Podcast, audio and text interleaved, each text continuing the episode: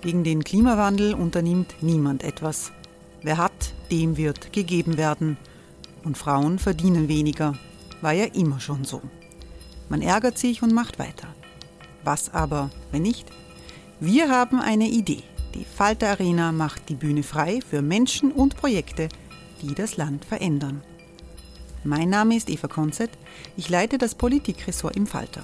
Und am Sonntag, den 26. Mai, veranstalten wir im Wiener Stadtsaal die nächste Falter Arena.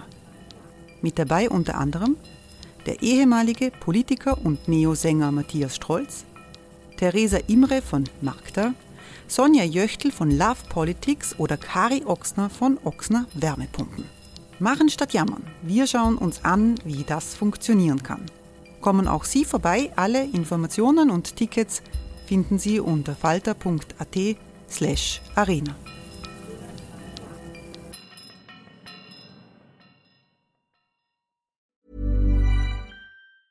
Hey, it's Ryan Reynolds, and I'm here with Keith, co star of my upcoming film, If, only in theaters, May 17th. Do you want to tell people the big news?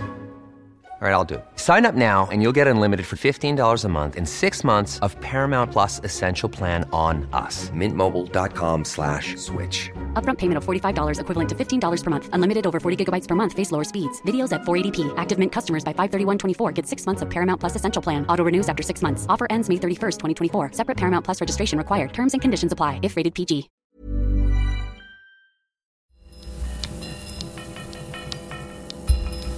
Falter Radio, der Podcast mit Raimund Löw.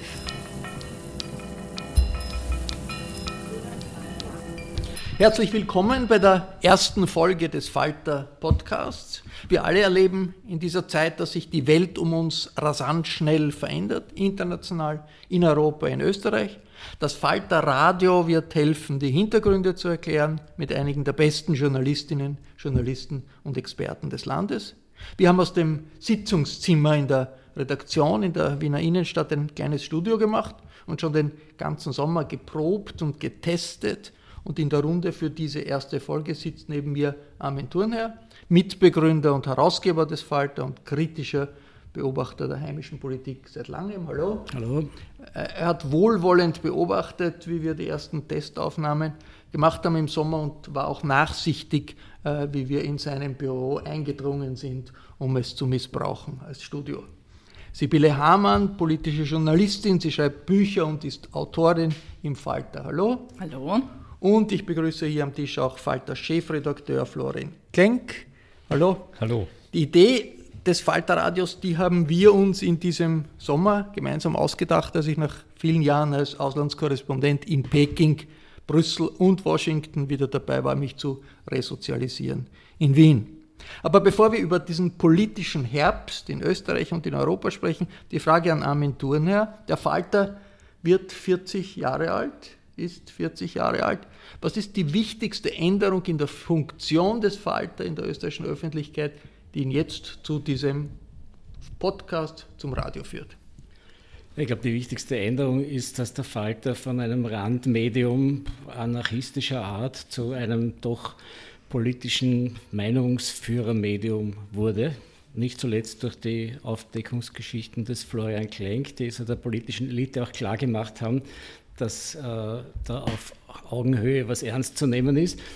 Ich glaube, dann hat man auch die Autorinnen und Autoren und die Kommentatorinnen anders gesehen, die im Falter sind. Da war vorher eigentlich schon eine gewisse Ebene immer äh, auf der Politik, äh, wo man sich auf Augenhöhe unterhalten hat. Aber das ist nicht so sehr ins Bewusstsein gedrungen. Ich glaube, das dringt jetzt mehr ins allgemeine Bewusstsein und man erkennt, dass der Falter auch ein Medium ist, das eine nationale Debatte anstiften kann oder ein Thema sozusagen durchbringen kann. Und was ist die Erwartung in das Falter Radio?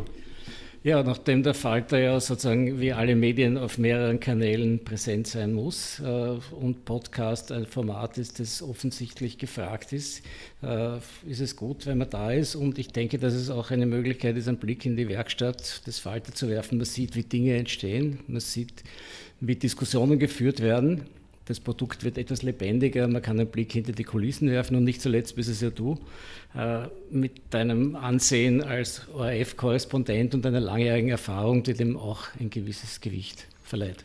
Florian Klenk, ist das eine Herausforderung für die Redaktion, dass man da jederzeit jedes Mal ein bisschen mitdenken muss, äh, was kommt nächste Woche im Radio? Ja, ich glaube generell sind die Zeiten vorbei, wo ein Journalist seinen Text schreibt, abgibt und nach Hause geht, sondern wir müssen überlegen, wie wir das Thema, das wir bearbeiten, über das wir recherchieren, auf verschiedensten Kanälen darstellen. Ähm, das kann ein Long Read sein, ein ganz, eine ganz lange Reportage, die es eigentlich äh, in anderen Zeitungen in der Form nicht mehr gibt, mit Ausnahme vielleicht vom Profil. Äh, das kann sein eben ein, auch ein sehr schneller Tweet, der etwas verlinkt und es kann sein ein, eine Radiosendung, äh, vielleicht auch irgendwann mal bewegtes Bild. Es soll ja auch aus dieser Radiosendung äh, ein Medium werden, das kritisch reflektiert, was im Blatt steht, was es für Diskussionen in der Redaktion gibt. Aber die journalistische Grundhaltung des Falter für eine selbstbewusste Zivilgesellschaft, für ein weltoffenes Land in einem pluralistischen Europa, das gilt natürlich auch für das Falter Radio. Österreich erlebt zurzeit einen ganz eigenartigen Wahlkampf. Es sind zwei Jahre her, dass es die große Flüchtlingsbewegung gegeben hat und die sehr solidarische Reaktion in Österreich. Das hat damals weltweit Schlagzeilen gemacht. Ich war in China, habe das auch erlebt, dass die viele gesagt haben, toll, also da hat äh, die, die, dieses Land äh, ist mit einer solchen äh, schwierigen Situation konfrontiert, hat toll reagiert. Und jetzt schlägt das Pendel in die ganz andere Richtung aus. Die Flüchtlinge werden nahezu ausschließlich als Bedrohung angesehen in der breiten Öffentlichkeit. Sibylle Hamann dreht in diesem Heft den Spieß um und fragt, wie erleben die Flüchtlinge eigentlich unser Land 2017? Wie ist der Befund? Puh, äh, schwierige Geschichte. Es gibt ja so Momente, wo äh, das Journalistische und das Private ein bisschen ineinander fließen. Das ist bei mir passiert vor zwei Jahren, ähm, als ich näher in Kontakt gekommen bin mit geflüchteten Menschen. Und in zwei Jahren ähm, kriegt man neue Einsichten. Ähm, nicht nur dorthin, dass man zu helfen versucht, am Anfang tut man das natürlich, irgendwann einmal dreht sich das um und man lernt was auch über das eigene Land. Ne? Also man ähm, kriegt mit, was die Menschen für Erfahrungen machen mit unseren Institutionen, mit unseren Ämtern. Und was merkt, ist die wichtigste Erfahrung? Naja, die Leute gehen anders um mit mir und wie ich es gewohnt bin, wenn ich als Österreicherin wohin gehe als mit Menschen, die sich vielleicht jetzt noch nicht so fließend verständigen können und vielleicht mit Akzent sprechen und schüchtern nachfragen. Also ich bin ja unser Einziges gewohnt, man kann anrufen, man kommt zu seinem Recht. Das ist offenbar nicht selbstverständlich. Da gibt es den Fall äh, eines syrischen Flüchtlings Oma, der wollte seine Tochter anmelden, wie das viele Eltern gemacht haben. Das ist eine und ganz banale Geschichte, das ist nicht einmal ein Fall. Ich würde sagen, das ist einfach ein Alltagsschwank aus dem Alltag ist Vater geworden, geht aufs Amt, so wie unser einer seine Kinder anmelden geht, wird einfach abgeschasselt mit einer langen Liste an äh, kompliziertesten Dokumenten, die er beibringen muss, äh, so als könnte man seine Identität nicht feststellen. Das war für den nicht nur, ähm, das war eine, eine tiefe Kränkung für jemanden, der zwei Jahre jetzt schon versucht hat, einen Job zu finden, anzukommen. Was ist seine Schlussfolgerung gewesen? Naja, er ist dann rausgegangen und gesagt, ich, es, es, ist wie in Syrien, weil ich angerufen habe dann irgendwann, äh, versucht habe, zu meinem Recht zu kommen für ihn ähm, hat man sich um ihn gekümmert, hat man sich am nächsten Tag ganz, ganz besonders rührend um ihn gekümmert. Das ist wie in Syrien, weil da muss man ihn kennen. Aber es ist wahrscheinlich, damit man zu seinem Recht wird wohl auch andere Beispiele geben, oder? Es sind auch, also das, das Bildungssystem, andere Institutionen, ähm, man, man, kriegt einen ganz äh, neuen Blick, wenn man mal aus der Perspektive von dem anderen im Alltag diese Erfahrungen macht. Florian Klenk, verkrampft sich Österreich nach innen, gegen außen? Ich befürchte das, weil ja eigentlich die Aufnahme der Flüchtlinge im Jahr 2015, 2016 durchaus eine Erfolgsgeschichte war. Die Österreicher haben so viele Flüchtlinge aufgenommen wie die Deutschen. Ähm, es haben keine Flüchtlingsheime gebrannt. Es haben, äh, äh, wir haben Van der Bellen gewählt und nicht Hofer. Und jetzt hat man irgendwie das Gefühl, ähm, man, man schämt sich gar vor dieser Zeit. Äh, wenn man sich die, die, die Daten ansieht, die Kriminalstatistiken, die, die, die, die, auch die Bildungsstatistiken, kommt man eigentlich zu dem Befund, dass das, was viele befürchtet haben, nämlich eine Katastrophe überhaupt nicht eingetreten ist. Aber irgendwie schafft es die Linke nicht, es schaffen die Grünen nicht, die SPÖ nicht, äh, ähm, diese Erfolgsgeschichte weiterzuerzählen. Im Gegenteil, man hat das Gefühl, wenn man sich die Wahlkampfvideos äh, auch der SPÖ anschaut, dass man hier eigentlich dem Stammtisch ähm, einen Raum gibt, der, glaube ich, nicht notwendig wäre. Und es ist doch äh, auffällig, dass das, was jetzt im Allgemeinen anerkannt ist für die gesellschaftliche Entwicklung Europas. Europa braucht in Wirklichkeit Einwanderung. Das traut sich niemand sagen in der Politik, im politischen äh, Diskurs. Armin Thurner, Sie gehen in Ihrem Kommentar in diesem Heft sehr streng ins Gericht mit den Großparteien. Österreichische Politik verkommt im Sumpf der Antipolitik, ist der Titel des ja. Kommentars. Aber ist das nicht in Wirklichkeit doch schon Politik, den Nationalstaat wieder hoch zu stilisieren, zu sagen, alles, was von außen kommt, ist schlecht? Das ist eine Politik, die sich hinter einer Fassade verbirgt, hinter einer spezifisch anderen Event auf vier Ebenen. Also die erste wäre so diese schauspielerische der Kitschkomödie, wo man möglichst keine Inhalte zu erkennen gibt. Die politisch Wissenden, also wir, wir wissen natürlich, was die Inhalte sind. Also Kurz steht für ein Europa, das eher zu Orban und Kaczynski, also Polen und Ungarn, tendiert und nicht zum Merkel-Macron-Europa. Es ist ja zum Flüchtlingsthema auch interessant, wie zum Beispiel die deutschen politischen Eliten zu beobachten bei der Debatte Schulz-Merkel mit der Flüchtlingsfrage umgegangen sind, nämlich nicht spekulativ, nicht Ressentiments ausbeutend, während bei uns der Wahlkampf offen oder subkutan genau mit diesen Ressentiments geführt wird. Also hinter der Schauspielerei des Herrn Kurz verbirgt sich natürlich das Theater, ich mache die Grenzen dicht, ich trockne das Mittelmeer aus wie Gott. Ja. Also umgekehrt, ich, ich, ich häufe eine Flutwoge auf, dass niemand hindurchgehen kann. Ja. Und dahinter wird äh, eine andere Politik gemacht. Er schaut, dass man das nicht sozusagen als Front erkennt. Natürlich ist es Politik, aber das Verbergen der Politik in verschiedener Formen, das ist das Problem. Äh, Im Falter in den Kommentaren wird der Sebastian Kurz äh, mit Donald Trump äh, verglichen. Ist das nicht eine ziemliche Übertreibung? Ich meine, der Donald Trump ist an die Macht gekommen auf der Grundlage einer Revolte gegen das Establishment der eigenen Partei. Die wollten ja alle nicht, die Republikaner. Und vor dem äh, Sebastian Kurz ja. liegt das Establishment, äh, das konservative Establishment in, in Österreich völlig äh, auf, dem Boden, ja? auf dem Boden. Aber Fraktionen der Republikaner wollten Trump auch und er hat sozusagen einen Putsch in der Partei durchgeführt. Also ich sage nicht, dass Kurz Trump ist, ich sage nur, er ist eine freundliche österreichische Variante des Trumpismus. Ja, sozusagen dieses, dieses, dieses putschistische Element, das repräsentiert er ja in einer niedlichen Variante durchaus. Ne? Er hat die ÖVP zum öffentlichen Gaudium kastriert, äh, tut Laienschauspieler auf die ersten List Listenplätze. Ja, aber das haben doch Politiker platzieren. immer schon gemacht. Ja, aber in der massiven Form hat, hat es noch nicht gegeben. Also Florian Genk, es hat der Moment, in der, in der Redaktion eine Diskussion genau, gegeben. das ist der Moment, wo wir dann in der Redaktionssitzung, und jetzt lassen wir ein bisschen hinter die Kulissen blicken, wo wir dann anfangen miteinander zu diskutieren, äh, sehr zivilisiert äh, und diesen Konflikt dann auch austragen. Ich glaube, das ist eine Erhöhung, äh, kurz mit Trump zu vergleichen ähm, oder in Erhöhung. Eine, eine, Erhöhung. Ähm, ähm, ich glaube, dass wir nicht den Fehler machen sollten, den wir mit äh, Jörg Haider gemacht haben, nämlich ihn, äh, ihn zu dämonisieren oder ihn und manchmal passieren uns hier auch blattmacherische Fehler, dass wir vielleicht das falsche Foto verwenden oder Gut, dass das wir gibt es überall in, in, in einer Weise darstellen. Ähm, ich glaube, wir müssen uns, ich glaube, wir müssen uns mit ihm inhaltlich sehr scharf auseinandersetzen. Wir müssen die Woche werden wir zum Beispiel daran arbeiten, sein Wirtschaftsprogramm zu analysieren. Wir werden Ökonomen einladen, die sich das genau anschauen. Wir müssen seine Migrationspolitik anschauen, mhm. äh, um ihn sozusagen politisch zu kritisieren. Das Wirtschaftsprogramm, das, Entschuldige, wenn ich das jetzt einwerfe, das konnte man bis jetzt nicht kritisieren, weil es nicht vorhanden war. Ja? Das ist ganz einfach. Und zwar war das auch Taktik, politische Taktik, ist nicht zu tun, damit man möglichst wenig angreifbar ist.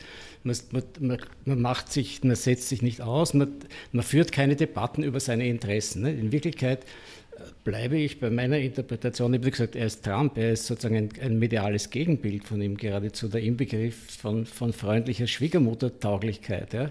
Nie wird er was Hässliches sagen, aber er macht hässliche Dinge politisch. Ja. Ich glaube nur, es ist viel banaler. Die Leute liegen vor ihm auf dem Boden, weil sie davon ausgehen, dass er gewinnen wird. Und das ist halt etwas sehr Österreichisches, das Moment. Ja, ähm, man möchte rechtzeitig beim Sieger sein. Der Zug zum Erfolg ist etwas Wichtiges in der Politik, hat man auch unter ganz anderen Vorzeichen in anderen Ländern gesehen. Ab dem Augenblick, wo in Frankreich Macron ganz, ganz vorne gelegen ist, haben sich plötzlich sowohl von den Sozialdemokraten als auch von den äh, Gaullisten immer mehr ihm angeschlossen und der das Zug war bei hat gehalten Bauer bis auch nicht anders Wahlen. in dem Moment, als er gewonnen hat. Ne? Ja, aber, aber vorher gewonnen hat, war es schon anders. Also dieser, dieser kollektive Bauchfleck fast sämtlicher Medien vor einem äh, Menschen, der eigentlich inhaltlich nichts von sich gegeben hat. Hey, it's Ryan Reynolds and I'm here with Keith, co-star of my upcoming film If, only in theaters May 17th. Do you want to tell people the big news? All right, I'll do it. Sign up now and you'll get unlimited for $15 a month in six months of Paramount Plus Essential Plan on us. Mintmobile.com slash switch. Upfront payment of $45 equivalent to $15 per month. Unlimited over 40 gigabytes per month. Face lower speeds. Videos at 480p. Active Mint customers by 531.24 get six months of Paramount Plus Essential Plan. Auto renews after six months. Offer ends May 31st, 2024. Separate Paramount Plus registration required. Terms and conditions apply if rated PG. Außer seinem, außer seinem Äußeren und, und dass er die Routen schließt, ja, was so auch nicht stimmt, wie wir wissen. Äh, die Balkanroute, weil, ja, die, weil hier die entscheidende, ja, die entscheidende Rolle Angela Merkel mit dem Deal mit ja, der Türkei äh, gespielt. Das sind alles Themen, die europäische Themen auch sind. Und ein luzider Beobachter der politischen Entwicklung in Europa, das ist der Robert Menasse. Diese Woche erscheint sein großer Europaroman äh, Roman Die Hauptstadt. Hat den schon jemand gelesen außer mir? Also ich habe mir den am Wochenende hineingezogen, konnte nicht aufhören. Äh, hängt vielleicht auch ein bisschen damit zusammen, dass ich äh, Brüssel-Korrespondent wäre und die Hauptstadt Brüssel ähm, und die Themen mir sehr vertraut sind. Im Roman des äh, Robert Manasse gibt es kein Happy End für Europa das große Projekt eines Staatsaktes, das er beschreibt, da gegen den Nationalismus in Auschwitz einen solchen Staatsakt zu organisieren, das scheitert. Und er sieht das ein bisschen einem Zusammenhang mit der Situation in ja, Europa. Er endet nicht unbedingt mit einem Scheitern, sondern äh, mit einer Katastrophe, das stimmt, äh, mit einem Anschlag. Dieser Anschlag ist sozusagen das in das Friedensprojekt ähm, hineinbrechende äh, Bedrohungspotenzial. Ja, es kommt diese Stimmungen vor, die da, die da immer stärker werden im Hinblick auf die Flüchtlinge und die Migrationsbewegungen, die Uneinigkeit in der Europäischen Union, was die gemeinsame Sicherheitspolitik betrifft und so weiter. Ich habe den Anschlag von Molenbeek äh, seinerzeit sozusagen zum, zum äh, Sinnbild dafür genommen, wie sehr äh, diese Bedrohung durch den Terrorismus äh, das Friedensprojekt äh, in den Grundfesten erschüttert, weil es dazu führt, äh, dass alle Freiheiten der EU preisgegeben werden äh, für, den, für die Chimäre von mehr Sicherheit. Der Robert Menasse geht weiter. Er sagt, es gibt in Österreich ein Drittel der Bevölkerung, das sind Trump-Wähler, die FPÖ-Wähler in Österreich, die Trump-Wähler in, in, in, Amerika, die für einen demokratischen Diskurs nicht mehr zu haben sind. Und er sagt, er hat versucht, mit einigen dieser Wutbürger in Dialog zu treten in den sozialen Medien, hat das dann aber abgebrochen, weil das Gefühl da war, ein konstruktiver Dialog ist unmöglich. Und seine Schlussfolgerung ist ziemlich bedrückend. Robert Menasse? Äh, was mir geblieben ist, ist die Erfahrung, es gibt einen erklecklichen, eine erkleckliche Anzahl von Menschen heute, die wollen nicht eine Verbesserung, sondern die wollen Zerstörung. Die haben offenbar einen solchen Hass auf das System, dass sie das einmal, dass sie das wirklich in Scherben sehen wollen. Und sie wollen die politisch Verantwortlichen auf, auf Knien sehen. Das, das hat eine Dynamik, äh, die, äh, auf die kann man nicht mehr rational äh, reagieren. Und darum ist ja jeder Politiker, einer sogenannten staatstragenden Partei vollkommen falsch beraten, wenn er sagt, ich will diese Wähler zurückholen. Die haben ein Potenzial von 30 Prozent. Und um diese 30 Prozent matchen sich drei Parteien. Die Sozialdemokraten, die Christdemokraten und die Freiheitlichen. Und es sollten zumindest jetzt einmal die Sozialdemokraten begreifen, dass eine qualifizierte Mehrheit nur bei den 70 Prozent, ist auch mathematisch logisch, äh, zu finden ist. Aber da sie das ja auch nicht versuchen, und sei es also, also mit, mit Chimärenpolitik, ja, mit, als Pizzaboten und so weiter, wie der Bundeskanzler Kern, ähm, äh, entsteht natürlich eine Eigendynamik, in der die 30 Prozent dann tatsächlich die sind, die den ähm, politischen Spin äh, in, in Österreich produzieren. Sibylle Hamann hat der Robert Manasse recht, dass da ein Teil der Bevölkerung abdriftet und nicht zurückzuholen ist in einem politischen Diskurs? Also ich erlebe das ganz sicher beim Flüchtlingsthema auch so, dass es Menschen gibt, die auf jede Gelegenheit warten, wo irgendetwas schief geht, dass sie einem das um die Ohren hauen können. Jetzt ist die Frage, wie viel Energie verwendet man drauf, denen immer wieder zu erklären, was doch alles eh funktioniert?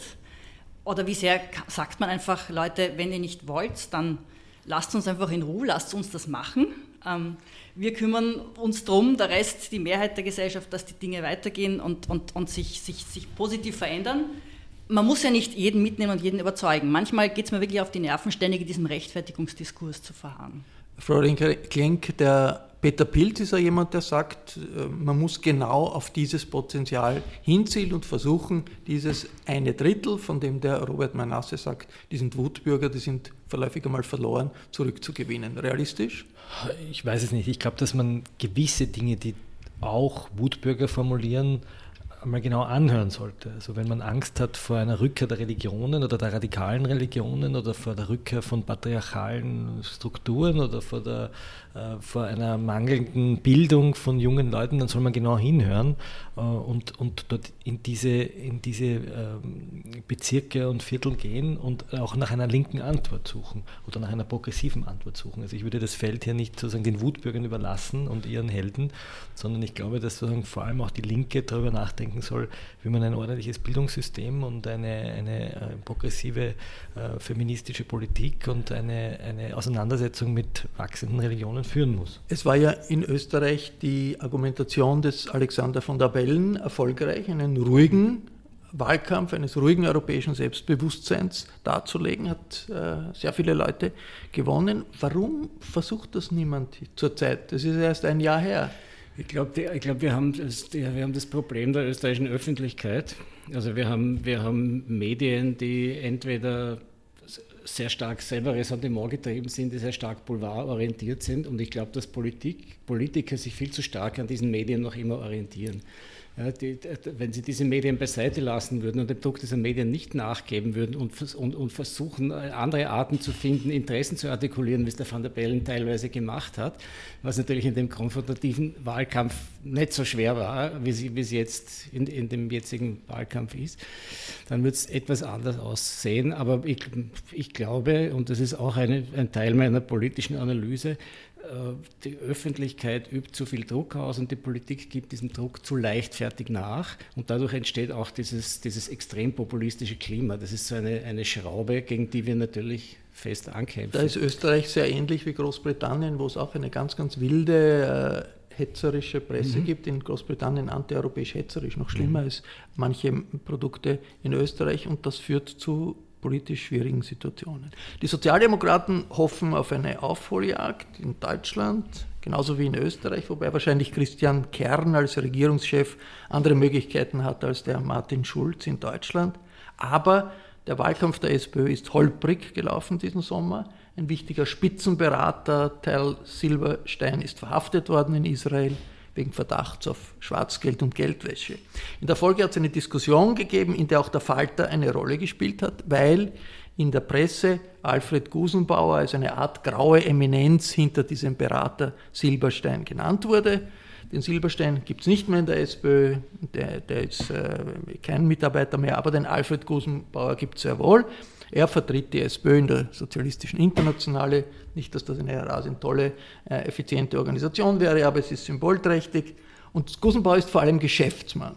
Er macht viel Geld mit Geschäften, die für Sozialdemokraten ziemlich anrüchig sind. Beratertätigkeit für den autoritären äh, Potentaten Kasachstans, im Glücksstil bei Goldminen und so weiter.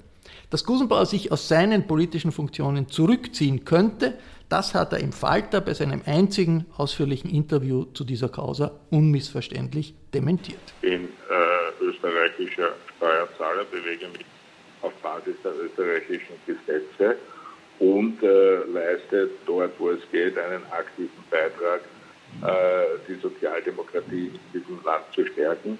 Von meinen Verdiensten für diese Bewegung möchte ich erst gar nicht reden.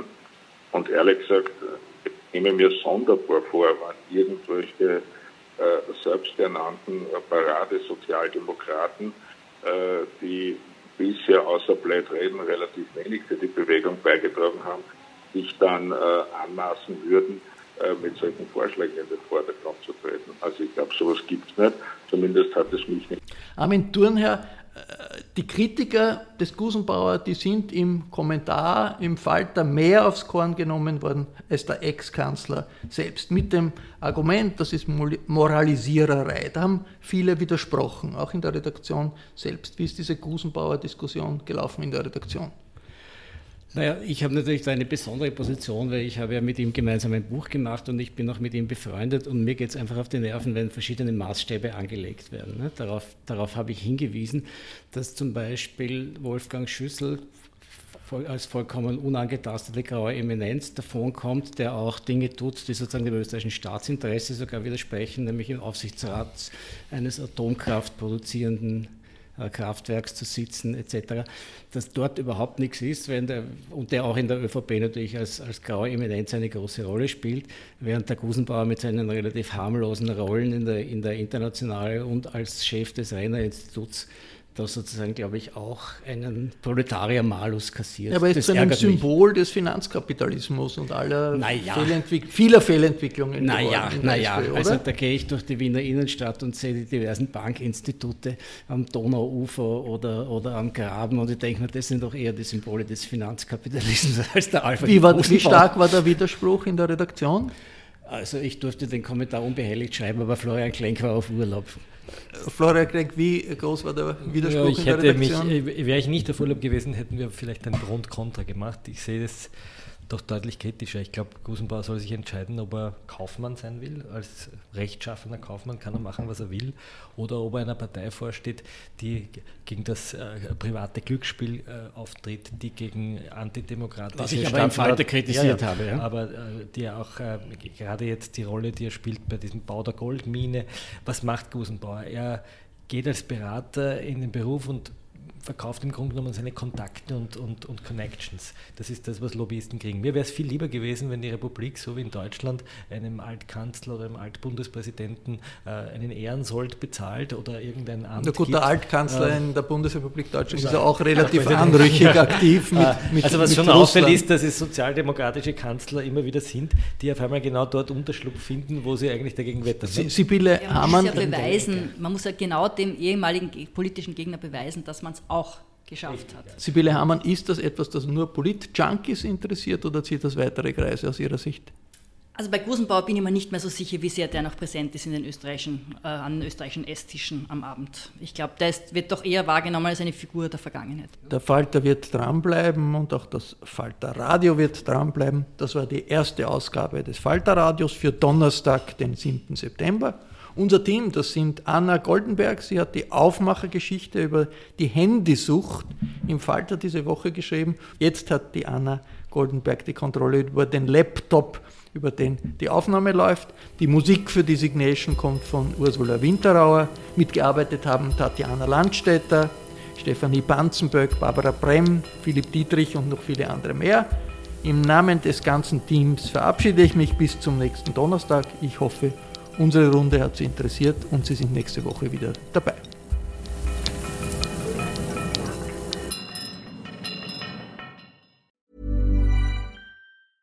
Even when we're on a budget, we still deserve nice things. Quince is a place to scoop up stunning high-end goods for 50 to 80% less than similar brands. They have buttery soft cashmere sweaters starting at $50, luxurious Italian leather bags, and so much more. Plus, Quince only works with factories that use safe, ethical, and responsible manufacturing. Get the high-end goods you'll love without the high price tag with Quince. Go to quince.com/style for free shipping and 365-day returns.